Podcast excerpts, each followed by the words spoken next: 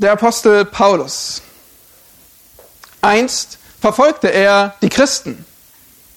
Doch auf dem Weg nach Damaskus wurde er von Gott in seinen Dienst gerufen. Schon wenig später wurde er selbst verfolgt in Jerusalem und Damaskus.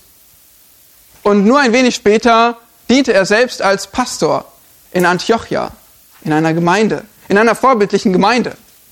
Aus dieser Gemeinde wurde er ausgesandt, zusammen mit Barnabas und in Begleitung von Markus, auf die erste Missionsreise.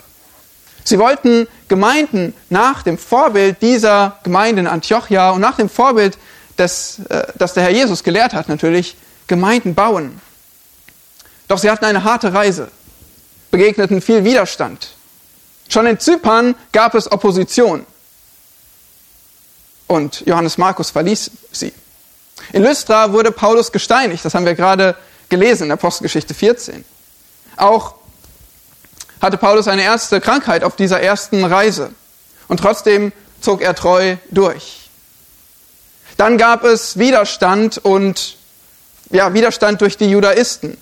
Werksgerechtigkeit drohte die Gemeinde zu zerstören. Es kam zum Konzil in Jerusalem, doch auch danach ging der schlechte Einfluss auf die jungen Gläubigen, vor allem in Galatien, weiter. Paulus ging auf die zweite Missionsreise. Er besuchte und stärkte Gemeinden, kam dann nach Europa, wurde gefangen genommen in Philippi, wurde, seine Mitarbeiter wurden geschlagen in Thessaloniki. Er erlebte Spott in Athen und einen Gerichtsprozess in Korinth. Dann ging Paulus auf die dritte Missionsreise. Er war lange in Ephesus, hat dort viel gelehrt und auch die Kolosser wurden durch diesen Dienst Paulus in Ephesus erreicht. Auf dieser dritten Reise schrieb Paulus einen Brief aus Ephesus, den zweiten Korintherbrief. Wir lesen dort in Kapitel 11 Folgendes. Ich habe weit mehr Mühsal über die Maßen viele Schläge ausgestanden, war weit mehr in Gefängnissen, öfters in Todesgefahren.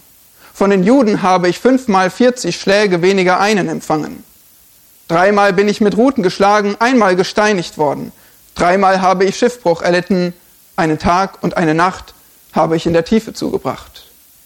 Ich bin oftmals auf Reisen gewesen, in Gefahren auf Flüssen, in Gefahren durch Räuber, in Gefahren vom eigenen Volk, in Gefahren von Heiden, in Gefahren in der Stadt, in Gefahren in der Wüste, in Gefahren auf dem Meer, in Gefahren unter falschen Brüdern, in Arbeit und Mühe, oftmals in Nachtwachen, in Hunger und Durst, oftmals in Fasten, in Kälte und Blöße. Zu alledem der tägliche Andrang zu mir, die Sorge für alle Gemeinden. Wenn du diese Worte hörst, dann denkst du vielleicht, die hat Paulus geschrieben als Rückblick auf seinen ganzen Dienst, oder? Ein Dienst voller Leid. Nein, es war kein Rückblick auf seinen ganzen Dienst. Es war Halbzeit. Paulus hatte noch ungefähr zehn Jahre vor sich, in denen er weiter geschlagen wurde in Jerusalem, eingesperrt und Ziel eines Anschlags. Gefangen in Caesarea, Prozesse, Schiffbruch auf der Reise nach Rom, von einer Schlange gebissen, in Rom wieder eingesperrt. Das war ungefähr fünf Jahre später. Da schrieb er zum Beispiel den Kolosserbrief aus Rom, aus der Gefangenschaft. Und dann, es ging immer noch weiter. Weiterer Widerstand, Gefangenschaften, Schließlich wurde er von allen verlassen und starb den Märtyrertod.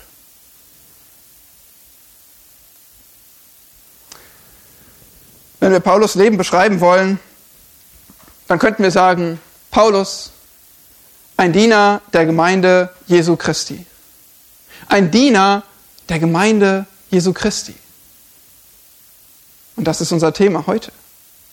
Denn während wir in der Postgeschichte oder zum Beispiel auch im zweiten Korintherbrief sehr viel lesen, was tatsächlich passiert ist, wie es geschildert wird, wie wir eintauchen können in diese Welt, in diese Geschehnisse, so sehen wir im Kolosserbrief Kapitel 1, Vers 24 bis 29 eine Zusammenfassung. Womöglich der Abschnitt, der am klarsten in wenigen Versen den Dienst des Paulus zusammenfasst.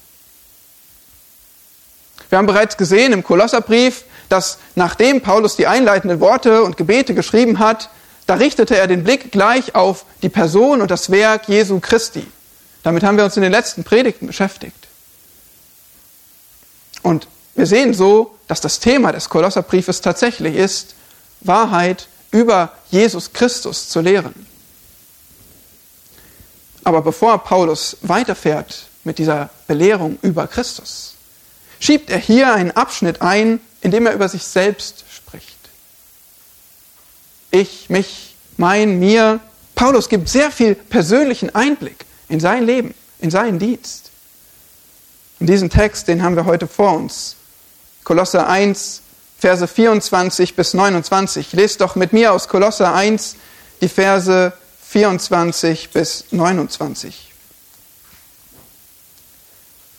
Jetzt freue ich mich in meinen Leiden, die ich um euretwillen erleide, und ich erfülle meinerseits in meinem Fleisch, was noch an Bedrängnissen des Christus aussteht, um seines Leibes willen, welcher die Gemeinde ist. Deren Diener bin ich geworden, gemäß der Haushalterschaft, die mir vom Gott für euch gegeben ist, dass ich das Wort Gottes voll ausrichten soll nämlich das Geheimnis, das verborgen war, seitdem es Weltzeiten und Geschlechter gibt, das jetzt aber seinen Heiligen offenbar gemacht worden ist. Ihnen wollte Gott bekannt machen, was der Reichtum der Herrlichkeit dieses Geheimnisses unter den Heiden ist, nämlich Christus in euch, die Hoffnung der Herrlichkeit. Ihn verkündigen wir indem wir jeden Menschen ermahnen und jeden Menschen lehren in aller Weisheit, um jeden Menschen vollkommen in Christus Jesus darzustellen. Dafür arbeite und ringe ich auch, gemäß seiner wirksamen Kraft, die in mir wirkt, mit Macht. Das ist der Text aus Gottes heiligen Wort für uns heute. Und es ist ein wunderbarer Text, der uns wirklich eintauchen lässt in den Dienst des Apostels Paulus. Nun, Paulus macht das nicht so gern, dass er über sich selbst spricht. Aber er macht es immer mal wieder in seinen Briefen, und zwar genau dann, wenn er es als notwendig erachtet. Notwendig wofür? Notwendig, um sich selbst zu profilieren? Nein, sondern um seine Botschaft, um Gottes Botschaft durch ihn zu verteidigen. Zum Beispiel gegen die Irrlehrer, die es in Kolossä gab die zum Beispiel mit Überredungskunst kamen, wie wir es in Kapitel 2, Vers 4 sehen. Der Gedanke ist also, Loyalität gegenüber Paulus ist untrennbar verbunden mit Loyalität gegenüber seiner Botschaft. Loyalität gegenüber der Botschaft des Paulus und Loyalität gegenüber seiner Person gehören zusammen. Und so ist diese Predigt heute beschäftigt sich mit Paulus Dienst von Gott eingesetzt und von Gott gebraucht. Und wir, was sollten wir damit tun? Ja, wir sollten Paulus Dienst besser verstehen, besser kennenlernen, damit auch wir, wie die Kolosser, seiner Botschaft vertrauen. Gottes Botschaft durch ihn. Darüber hinaus sollten wir für uns prüfen, haben wir Diener der Gemeinde in der Linie des Paulus nach seinem Vorbild und Dienen wir selbst nach diesem Vorbild des Paulus? Ich möchte also, dass wir in dieser Predigt, in diesem Text, fünf Tätigkeiten des Dieners der Gemeinde sehen. Fünf Tätigkeiten des Dieners der Gemeinde, deren wegen du ihm und seiner Botschaft vertrauen sollst. Erstens, annehmen. Vers 24. Der Diener nimmt an. Zweitens verwalten, Vers 25. Dieser Diener verwaltet. Drittens verbreiten, Verse 26 und 27. Viertens verkündigen, Vers 28. Und fünftens anstrengen, Vers 29. Was sind also diese fünf Tätigkeiten des Dieners, deren wegen du ihm und seiner Botschaft vertrauen sollst? Annehmen, verwalten, verbreiten, verkündigen und anstrengen. Die drei mittleren, verbreiten, verwalten, verkündigen, die beschäftigen sich mit dem Dienst am Wort, dem Kern des Dienstes von Paulus. Aber drumherum gibt es einen Rahmen mit A, annehmen und anstrengen. Gewissermaßen die Grundlage für seinen Dienst am Wort. Lasst uns das Stück für Stück anschauen. Was macht dieser Diener der Gemeinde? Erstens annehmen. Das sehen wir in Vers 24. Jetzt freue ich mich in meinen Leiden, die ich um euretwillen erleide, und ich erfülle meinerseits in meinem Fleisch, was noch an Bedrängnissen des Christus aussteht, um seines Leibes willen, welcher die Gemeinde ist. Wir haben gerade bereits in der Einleitung betrachtet, wie viel Leid der Apostel Paulus erdulden musste, oder? Ihr habt das mitgelesen, mitgehört, was Paulus erdulden musste. Nun saß er sogar im Gefängnis in Rom, als er diese Zeilen schrieb. Und die Kolosser, die wussten das. Epaphras, ihr Leiter, war zu Paulus ins Gefängnis gereist. Wir sehen auch in Kolosser 4, wie er davon schreibt, dass er gefesselt ist, dass er leidet, ihr Gebet erbittet. Das war die Situation des Paulus. Aber was beeindruckend ist, dass er sich freut. Er freut sich in dieser Situation. Machst du das auch? Wenn du in der Schule ausgelacht wirst, wenn du im Job ausgegrenzt wirst, wenn du im Dienst ausgebrannt bist? Freude im Leid? Wer freut sich schon im Leid? Nun, Paulus. Aber warum? Das wollen wir wissen. Der Text, der sagt es uns, er zeigt uns, Paulus wusste, wofür er leidet. Und das war es ihm wert. Paulus leidet in seinem Fleisch. Das heißt Schläge, Kälte, Hunger, Krankheit. Zusätzlich ertrug er Spott, Drohungen, Entbehrungen und die Sorge um alle Gemeinden. Damit erfüllt er, was sagt der Text hier, die Bedrängnisse des Christus. Nun, das ist interessant, oder? Paulus erfüllt Bedrängnisse des Christus. Er leidet nämlich nicht für seine eigenen Verbrechen. Er leidet für Christus. Die Welt, die hasst Christus. Aber Christus hat die Welt verlassen. Und nun hasst die Welt wen? Christen, seine Nachfolger. Um Christi willen. Und Jesus identifiziert sich tatsächlich mit uns. Zu Saulus sagte er doch, als dieser die Gemeinde verfolgte, nicht, warum verfolgst du die Christen, sondern was sagte er? Warum verfolgst du mich? Ich bin Jesus, den du verfolgst. Jesus identifiziert sich mit denen, die um seinetwillen leiden. Nun sagt Paulus hier, er erfüllt, was noch aussteht. Bedeutet das etwa, Jesu Opfer ist nicht komplett? Was heißt das, wenn etwas von Bedrängnissen des Christus aussteht?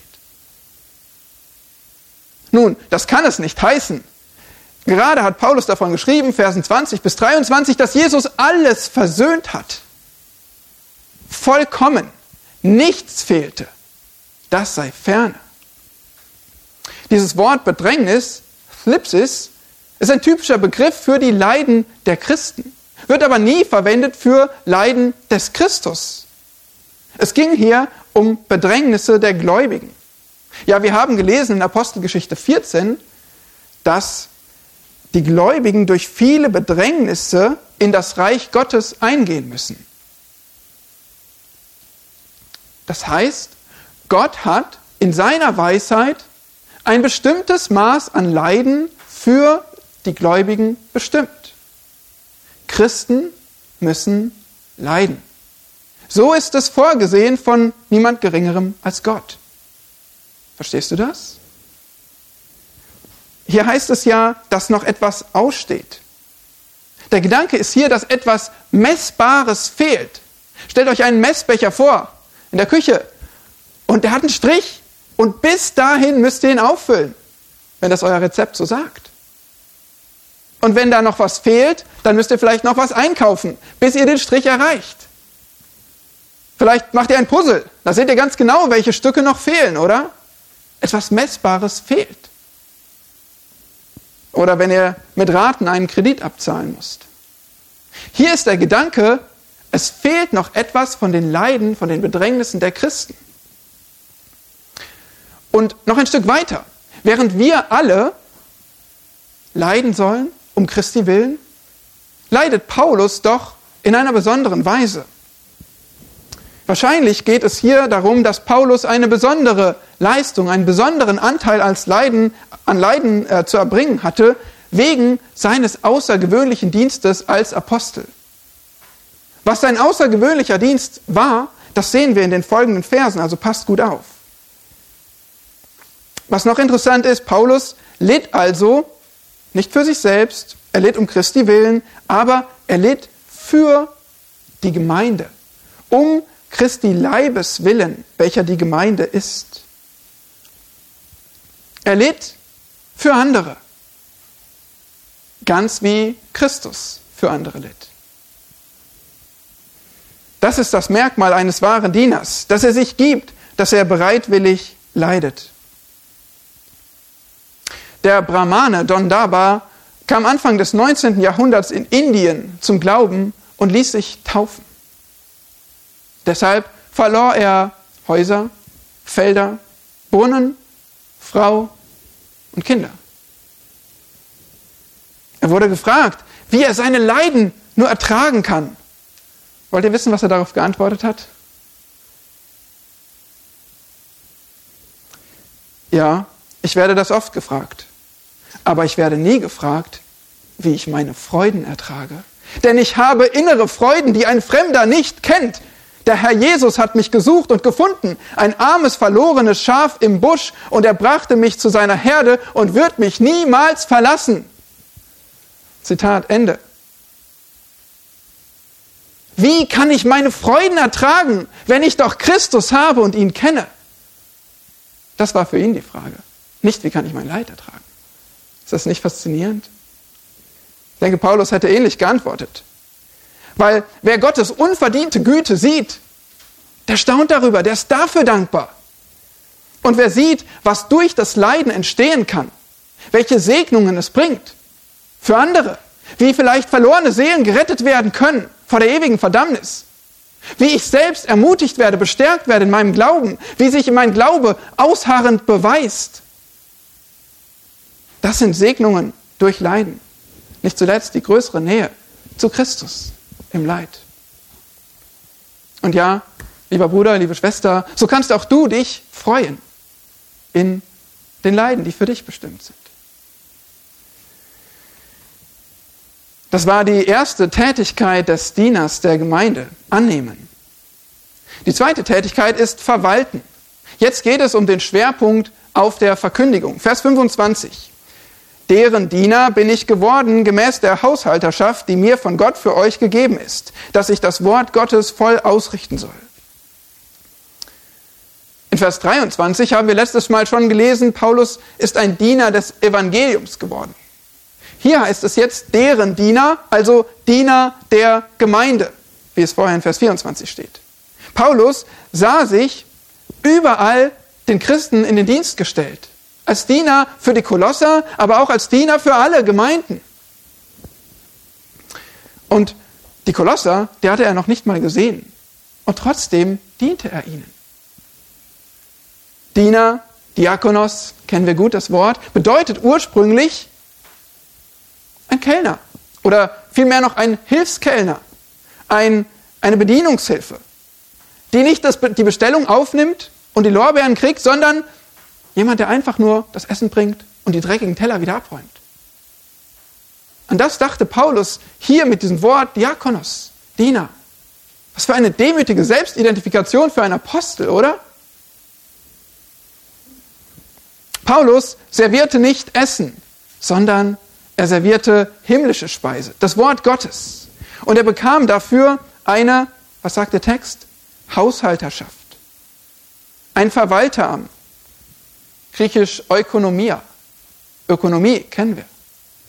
Das Amt, die Funktion zu verwalten. Mit ganz konkreten Aufgaben. Mein Arbeitgeber zum Beispiel hat eine Stelle definiert, dafür gesucht, hat letztlich entschieden, mich einzustellen und mir dann diese Aufgabe anvertraut. Und jetzt erwartet er, dass ich diese Aufgabe erfülle. Ich bin gewissermaßen ein Haushalter, ein Verwalter meiner Aufgabe. Und so bist es auch du an deinem Platz. Paulus hatte sein Verwalteramt von Gott empfangen, das mir von Gott für euch gegeben ist, heißt es. Und er sollte was tun? Das Wort Gottes voll ausrichten. Auch das hier ist interessant. Was heißt das Wort Gottes voll ausrichten? Verstehst du das? Das Wort Gottes voll ausrichten. Wörtlich vervollständigen, vollenden. Es geht dabei natürlich um Verkündigung, aber ich denke, er hatte noch mehr im Blick. In Römer 15, einer Parallelstelle, da sehen wir, wie Paulus in Vers 16 sagt, dass ich ein Diener Jesu Christi für die Heiden sein soll, der priesterlich dient am Evangelium Gottes, damit das Opfer der Heiden wohl annehmbar werde. Paulus sagt also, ich diene den Heiden, ich verkündige, aber mein Ziel ist am Ende durch diesen Dienst, dass ein Opfer der Heiden gebracht wird. Da ging es nicht um Geld, da ging es nicht um irgendwelche Götzenopfer, da ging es um ihren Glauben, um ihre Bekehrungen. Diese wollte er Gott darbringen. Bekehrungen, Gläubige. Nun, er wusste, dass er das nicht selbst wirken kann. Aber das war das Ziel mit seiner Verkündigung, dass er am Ende Bekehrte, Gläubige zu Gott bringt. Und so sah er sein Verwalteramt. So viel stand also auf dem Spiel. Das Wort Gottes verkündigen und Menschen zum lebendigen Glauben führen. Das Wort Gottes voll ausrichten. Keine Frage, ein Haushalter, so sagt Paulus es selbst in 1. Korinther 4, ein Haushalter muss treu sein. Im Übrigen wird von einem Haushalter nur verlangt, dass er treu erfunden wird. Paulus hatte also diese Aufgabe und er strebte Treue an. Nun, jeder ärgert sich über Anwälte, die aus Selbstsucht Wahrheit verzerren, oder? Oder jeder ärgert sich über Ärzte, die aus Geldgier Gesundheit und ganze Leben aufs Spiel setzen. Aber wie schlimm ist es erst, wenn ein Verkündiger, ein Prediger untreu ist? In Jakobus 3, Vers 1 lesen wir, werdet nicht in großer Zahl Lehrer, meine Brüder, da ihr wisst, dass wir ein strengeres Urteil empfangen werden. Und John MacArthur sagt, Zitat, kein Beruf hat ein so großes Schuldpotenzial wie der des Predigers von Gottes Wort. Zitat Ende. Denn was hängt davon ab? Nicht nur eine hohe Geldsumme vor Gericht oder eine Freiheitsstrafe, nicht nur ein Leben beim Arzt, sondern das ewige Leben oder die ewige Verdammnis, wenn ein Prediger untreu ist in seiner Aufgabe, in seiner Haushalterschaft. Deshalb brauchen wir treue Verkündiger, deshalb brauchen wir treue Älteste, deshalb brauchen wir treue Verwalter der Wahrheiten Gottes. Versteht ihr das? So viel hängt da dran. Paulus dient also als guter Maßstab sicherlich dafür, was wir, wenn auch in sicherlich abgeschwächter und unvollkommener Form, aber von Hirten erwarten sollten. Und wenn es um einen treuen Dienst geht, dann ist auch keiner von uns allen ausgenommen. Petrus schreibt, dient einander. Jeder mit der Gnadengabe, die er empfangen hat, als was? Als gute Haushalter der mannigfaltigen Gnade Gottes. Die Tätigkeiten annehmen, verwalten und nun drittens verbreiten. Die schließt direkt an an diese Tätigkeit des Verwaltens. Es geht um das Wort Gottes. Und das wird jetzt konkretisiert mit einem nämlich. Schaut mal in den Text, Vers 26, beginnt mit nämlich. Nämlich das Geheimnis, das verborgen war, seitdem es Weltzeiten und Geschlechter gibt, das jetzt aber seinen Heiligen offenbar gemacht worden ist. Ihnen wollte Gott zu erkennen geben, was der Reichtum der Herrlichkeit dieses Geheimnisses unter den Heiden ist, nämlich Christus in euch, die Hoffnung der Herrlichkeit.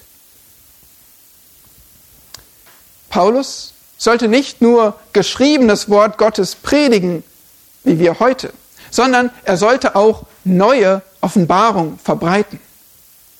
Eine gewaltige und eine einmalige Aufgabe. Diese beiden Verse 26 und 27 sprechen von einem Geheimnis. Geheimnisse sind doch was Spannendes, oder? Mindestens jetzt sollten wir aufmerksam sein und dieses Geheimnis erkennen wollen. Geheimnis. Vers 26 zeigt uns, was ein Geheimnis an sich ist. Nämlich, es war verborgen, also unbekannt. Gott hielt es bewusst geheim für eine lange Zeit. Nämlich, schon immer, seitdem es Weltzeiten gab, also Zeitalter der Menschheitsgeschichte und Geschlechter oder frühere Generationen. Aber dann wurde dieses verborgen gehaltene Geheimnis offenbar gemacht.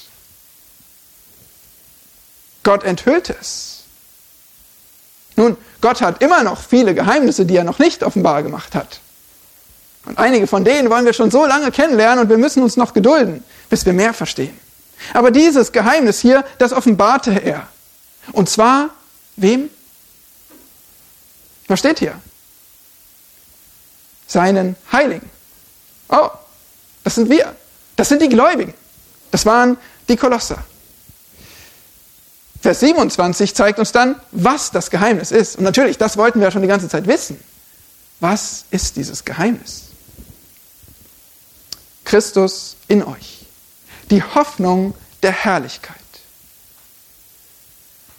In den Versen 15 bis 20 haben wir schon eine Menge gesehen, wer dieser Christus ist.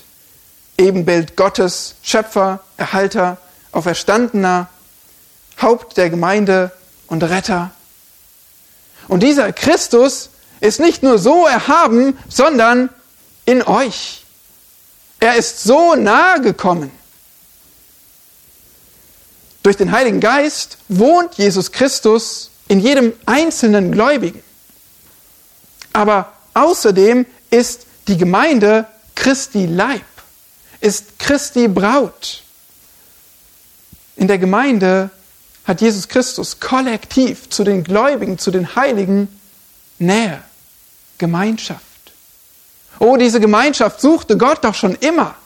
Im Paradies, in der Stiftshütte, im Tempel, durch Offenbarung und Gebete. Immanuel, die Verheißung Gott mit uns. Ja, dieser Gott, der suchte schon immer Nähe zu seinen Gläubigen. Und die Gemeinde ist nun ein weiterer Baustein. Tatsächlich war die Gemeinde und Christi Beziehung zu ihr im Alten Testament ein Geheimnis, etwas Verborgenes. Insbesondere die Tatsache, dass die Gemeinde Heiden umfasst ist etwas Besonderes. Hier sagt der Text, dass das Geheimnis unter den Heiden deutlich wurde. Nun sagen die, die das Alte Testament gut kennen, wahrscheinlich, Moment, aber im Alten Testament, da heißt es doch auch schon, dass Heiden gerettet werden, oder? Das war doch gar kein Geheimnis. Da musste man nur genug aufpassen und gründlich lesen, dann konnte man das sehen. Oh ja, du hast recht, das war kein Geheimnis.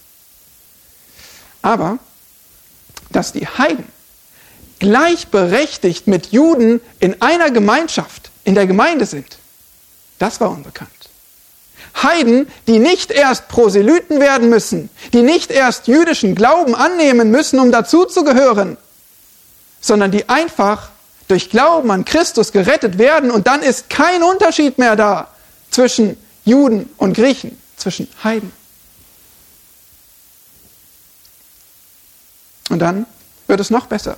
Christus in euch, die Hoffnung der Herrlichkeit. Also nicht nur Christus in euch, ihr Gläubigen, ihr ganze Gemeinde, sondern das ist gleichbedeutend mit der Hoffnung der Herrlichkeit.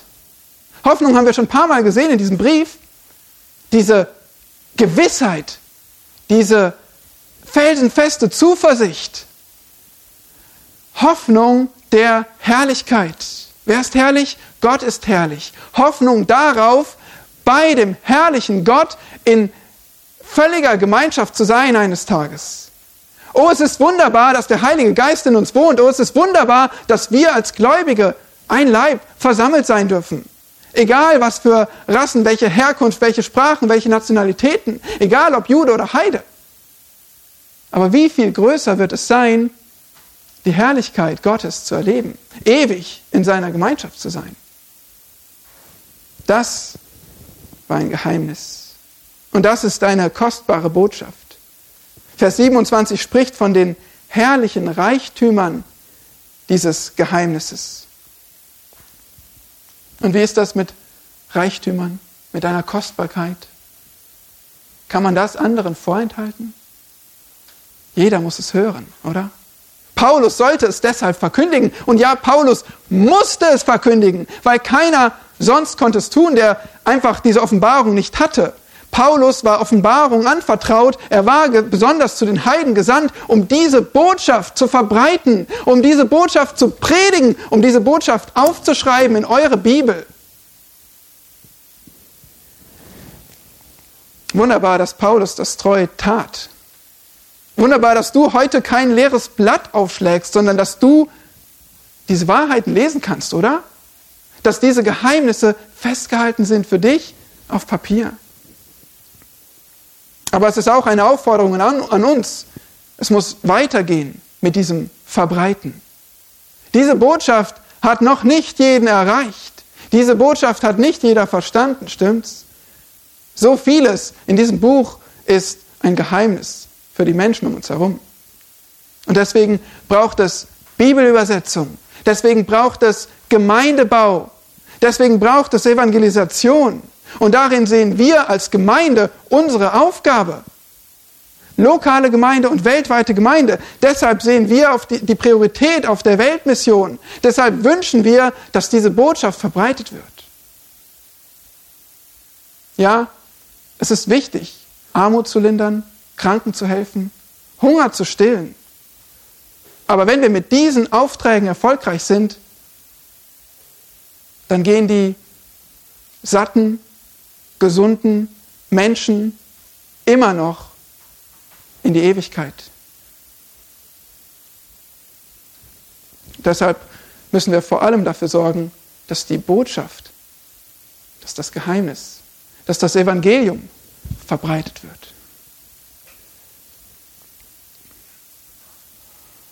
Hast du eigentlich Hoffnung der Herrlichkeit? Hast du Christus in dir?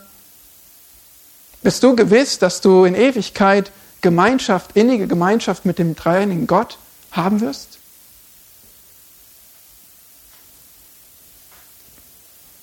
Bist du eigentlich bereit, heute zu sterben? Würde Gott dich dann in seine Herrlichkeit aufnehmen?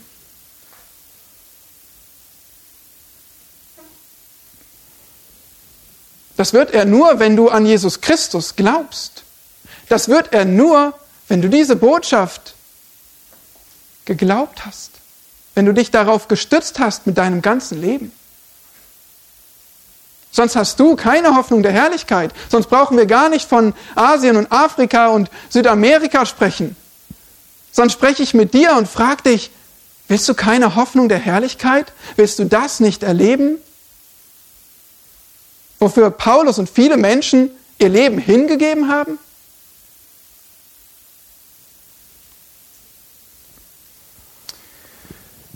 Wir sehen bei Paulus als Diener der Gemeinde die Tätigkeiten, dass er annimmt, verwaltet, verbreitet und nun geht es ums Verkündigen. Vers 28. Ihn verkündigen wir, indem wir jeden Menschen ermahnen und jeden Menschen lehren in aller Weisheit, um jeden Menschen vollkommen in Christus Jesus darzustellen. Ein Leitbild für viele von uns, für viele Gemeinden. Ja, und es war Paulus Leitbild. Christus die zentrale Botschaft zu verkündigen. Paulus wechselt hier sogar in den Plural und macht deutlich, das tat nicht nur er alleine, das taten viele mit ihm. Ihn verkündigen wir. Ja, der Kolosserbrief ist ein Paradebeispiel dafür, dass Jesus verkündigt wird. als die Basis der Errettung und des Lebens mit ihm. Christus muss verkündigt werden als Weg, als Wahrheit, als Leben, als Stellvertreter, als Erlöser, als König und Herr. So muss Jesus verkündigt werden. Unser Heil, unser Glaube ruht auf Christus. Ja, wir sind Jünger Jesu. Deswegen verkündigen wir ihn. Ein Fremder hörte einst Thomas Chalmers predigen. Und einer von Chalmers Bewunderern fragte ihn nachher, nun, was denkst du von Dr. Chalmers? Er antwortete, von ihm denken? Nun, er hat mich dazu gebracht, so viel über Jesus zu denken, dass ich keine Zeit hatte, über ihn nachzudenken. So sollte es sein, auch bei uns. Ihn verkündigen wir. Um niemand anderen geht es. Und dann wird dieser Dienst der Verkündigung noch genauer beschrieben, indem wir jeden Menschen ermahnen und jeden Menschen lehren in aller Weisheit. Ermahnen, das ist Nutheteo, die Warnung, die Zurechtweisung, der Rat. Mit dem Ziel, dass jemand Sünde meidet, Sünde lässt, Sünde ablegt. Und auf der anderen Seite das Lehren, Didasko, bekennen, didaktisch, anweisen, lehren, unterrichten, Wahrheiten vermitteln. Hier heißt es sogar in aller Weisheit. Das meint, dass man diese Lehre, dass man lehrt, indem man den Hörer kennt und versteht und genau weiß, was er braucht. Man versteht es, diese Lehre, diese Weisheit, diese Wahrheit anzuwenden, sodass es praktisch hilfreich für den Zuhörer ist. Wir sehen also, Verkündigung geht in zwei Richtungen, positiv und negativ, lehren und ermahnen. Wahrheit lehren, Sünde vor Sünde warnen. Mal ist das strukturiert, mal ist es informell, mal ist es ausführlich und mal knapp und präzise. Mal ist es allgemein und viele Menschen, ohne persönlich anzusprechen und manchmal ist es persönliche Seelsorge. So wird Christus verkündigt. Auf verschiedene Arten. Und jedem Menschen. Seht ihr das hier? Es wird betont, natürlich. Jeden Menschen ermahnen, jeden Menschen lehren, um jeden Menschen vollkommen darzustellen. Es geht jeden etwas an. Jeder ist im Blick. Es geht nicht um eine geistliche Elite, so wie es die Irrlehrer den Kolossern glauben machen wollten. Es geht nicht darum, dass manche diese höhere Stufe und höhere Erkenntnis erreichen und andere halt nicht. Wir verkündigen Christus jedem. Punkt. Weil unser Ziel ist, alle vollkommen in Christus Jesus darzustellen. Die Ehelehrer sprachen von Perfektion für einige wenige und ohne Jesus Christus. Aber Paulus zeigt, jeder Mensch soll in Christus vollkommen dargestellt werden. In Vers 22, da hatten wir letztes Mal schon gesehen, dass ihr alle heilig und tadellos und unverklagbar dargestellt werden sollt vor Gottes Angesicht. Und in Vers 28 sehen wir nun eine ähnliche Wortwahl mit diesem Wort vollkommen darstellen. Der Gedanke der Vollständigkeit, der Reife, des Erwachsenseins. Nun, Vielleicht überrascht dich das, aber lass mich dir sagen, wenn wir zu Christus kommen, wenn wir uns bekehren, dann sind wir noch nicht erwachsen. Dann sind wir noch nicht reif. Dann sind wir noch nicht vollkommen. Das sind wir alle nicht. Wir haben noch einen langen Weg vor uns. Aber das ist das Ziel. Gläubige vollkommen reif in Christus darzustellen. Und der Weg dahin? Der geht über Verkündigung. Wir müssen also diesen Dienst der Verkündigung des Paulus fortführen. Ja, es muss eine Priorität jedes Dieners der Gemeinde, eine Priorität jedes Hirten, jedes Ältesten sein, zu verkündigen. Gottes Wort.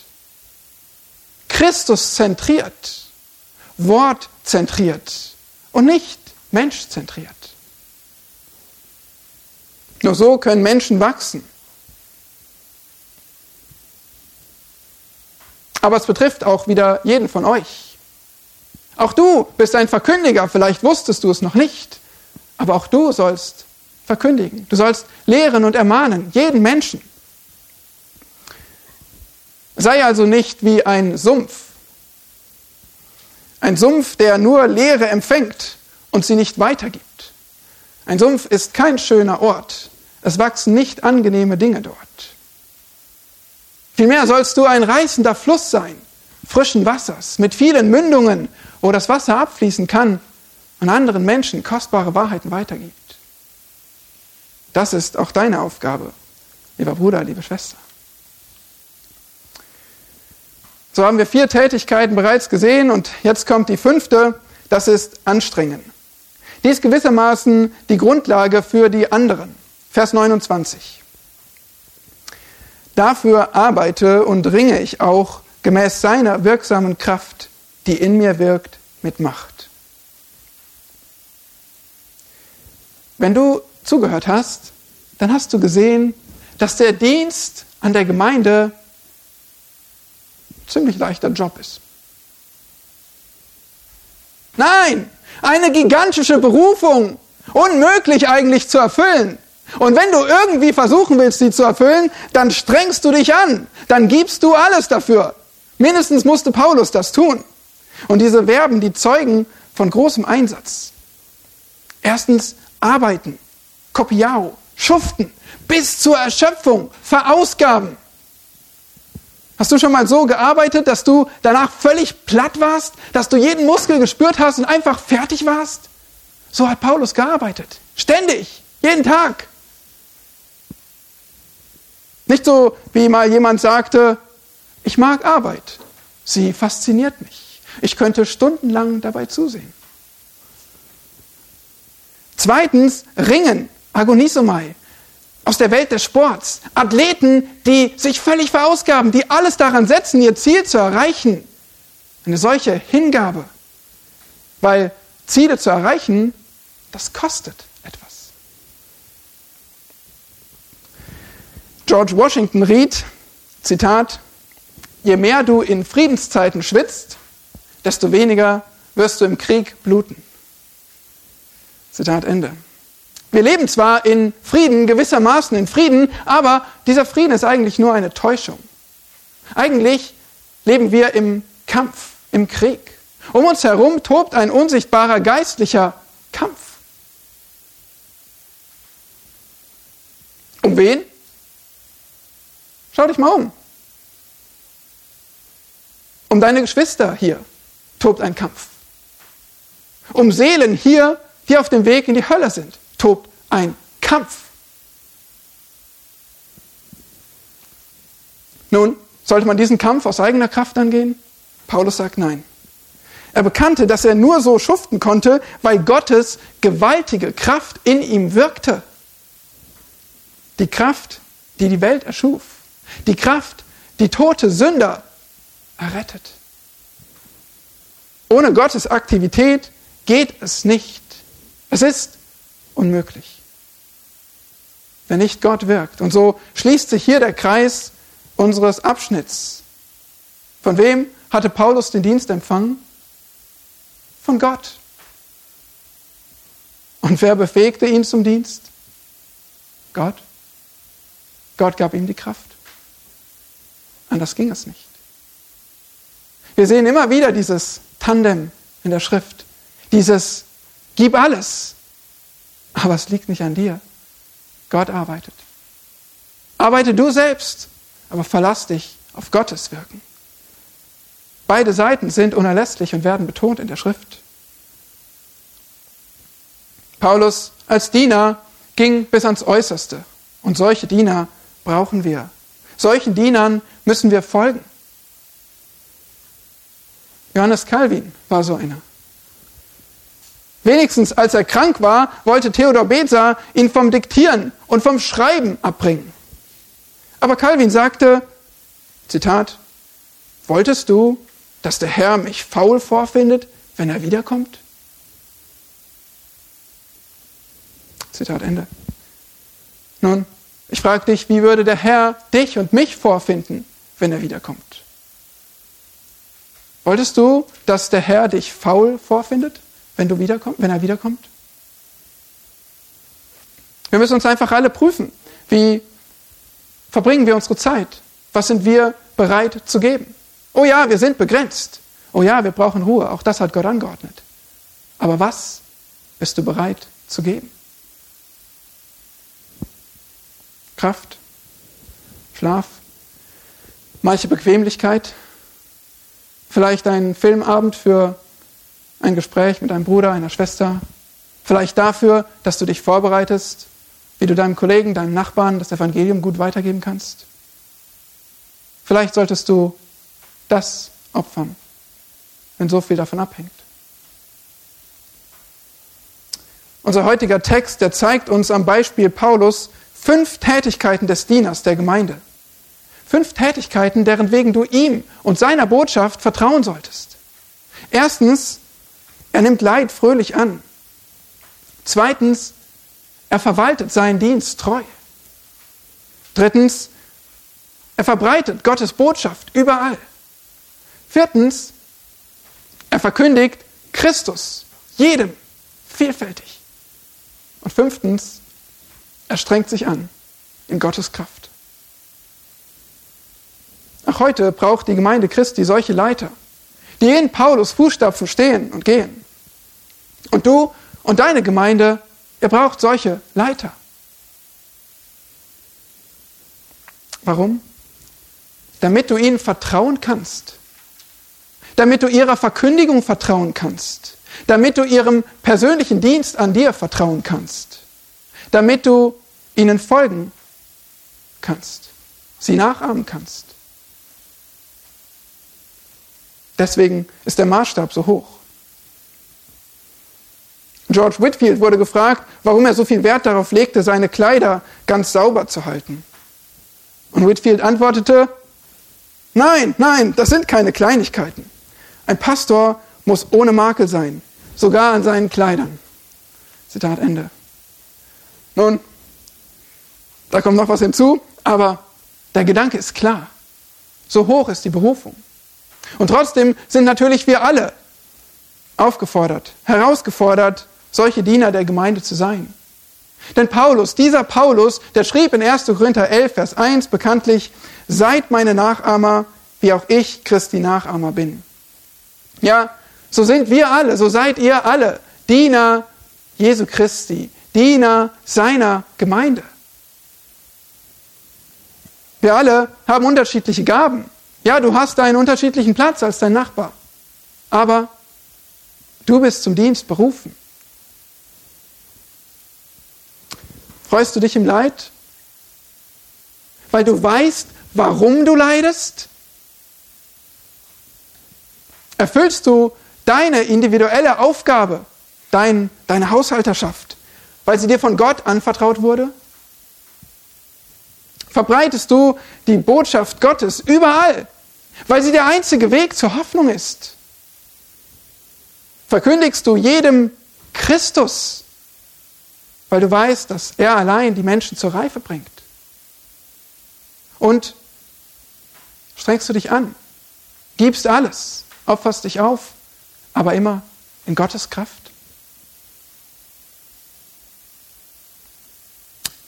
Bin ich, bist du ein Diener der Gemeinde Jesu Christi? So sei es. Amen. Herr Jesus Christus, wir danken dir, dass du dich geopfert hast für uns. Du bist der Gott, der es würdig ist, dass wir ihm nachfolgen. Wenn du alles für mich gegeben hast, wie sollte ich da nicht auch für dich mein Leben aufgeben? Oh Herr, ich danke dir für Paulus. Ich danke dir für sein Beispiel. Für einen sterblichen, schwachen, sündigen Menschen, der doch ein Beispiel dafür ist, wie du ihn so unglaublich veränderst und gebraucht hast.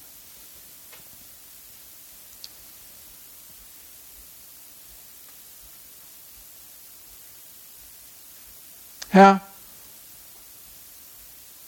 du bist die Kraft dahinter. Du bist die Botschaft des Paulus. Du bist der, der ihn berufen hat. Du bist der, der ihn befähigt hat. Und weil du der gleiche auch heute bist unter uns, deshalb kannst du auch heute dieses Werk unter uns tun. Wir beten, Herr, dass du an unseren Herzen wirkst, dass du uns veränderst, dass du uns zu treuen Dienern machst. O Herr, der, ja, die Kosten sind so hoch, der, der Preis, den diese Welt zahlen muss, wenn wir, wenn die Gemeinde schwach ist, wenn wir Christen nicht treu nachfolgen, wenn wir stinkende Sümpfe sind statt reißende Flüsse. O Herr, so bitte, tu dein Werk, Herr Jesus Christus, durch deine Botschaft, durch deine Herrlichkeit in unseren Herzen, dass keiner unberührt bleibt von deiner Wahrheit, dass keiner von uns die Herrlichkeit nicht erleben wird, sondern dass wir alle dich erleben in uns, dass wir alle dir mehr nachfolgen, dass wir einen kostbaren Dienst tun in dieser Welt, die ihn so nötig hat. Durch deine Kraft zu deiner Ehre. Amen.